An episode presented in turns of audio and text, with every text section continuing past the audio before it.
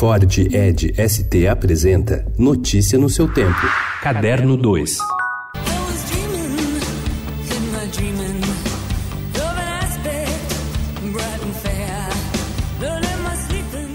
Com a característica de trazer bandas queridas da cena indie global que raramente vem ao Brasil, o Pop Load Festival faz a sua edição de 2019 hoje no Memorial da América Latina com um nome inédito em São Paulo, Pat Smith. Mas a festa indie vai além. A banda britânica Hot Chip traz o seu synth pop dançante. O Tears de Jack White chegam com um disco novo e o Cansei de Ser Sexy faz o seu primeiro show na cidade em oito anos. A banda americana Cranby estreia por aqui com sua nova psicodelia e de Salvador, Lued Luna e o bloco Ileaê também fazem parte da escalação. Outros nomes em alta do pop e do hip hop mundial também estão no Brasil para os shows no festival: Little Sims e Tove Lo.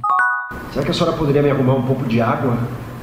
Calor, eu, água remontagem da criação de Monique Gardenberg, a partir da obra homônima de Robert Lepage, Os Sete Afluentes do Rio Ota, faz uma reflexão sobre inquietações, vida, expectativas e contradições da humanidade na última metade do século XX. O espetáculo fica em cartaz no Sesc Pinheiros, em São Paulo, até o dia 1 de dezembro. A União Brasileira de Escritores está de cara nova. O escritor Ricardo Ramos Filho assumiu em outubro a presidência da organização que defende os interesses dos profissionais das letras e pretende se reformular para se adequar aos novos tempos. A entidade quer oferecer mais serviços para escritores e eventos para o público. Um turbilhão de emoções. É assim que se apresenta ao público a exposição de Shiharu Shiota, Linhas da Vida, no Centro Cultural Banco do Brasil. A mostra, que teve início na última quarta-feira, é uma mistura de obras inéditas e retrospectiva dos trabalhos mais marcantes da artista japonesa. Mr. Ford, Ferrari has a message for you, sir. What did he say? He said Ford makes ugly little cars in ugly factories.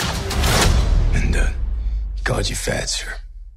Chega hoje aos cinemas filme dirigido por James Mangold, Ford versus Ferrari, fala da passagem em que as fábricas Ford e Ferrari se enfrentaram em uma disputa cheia de lances nas pistas e fora delas, com ataques pessoais, ironias e orgulhos feridos. A prova mais antiga do automobilismo, as 24 horas de Le Mans, tem Matt Damon como Carroll Shelby, o primeiro americano a ganhar a competição, que é obrigado a deixar o automobilismo por causa de problemas de saúde, e um mecânico inglês inglês Ken Miles, vivido por Christian Bale. A narrativa se passa precisamente em 1966, ano que a Ford estabeleceu como meta encerrar o domínio da Ferrari nas 24 horas de Le Mans. Notícia no seu tempo. É um oferecimento de Ford Edge ST, o SUV que coloca performance na sua rotina até na hora de você se informar.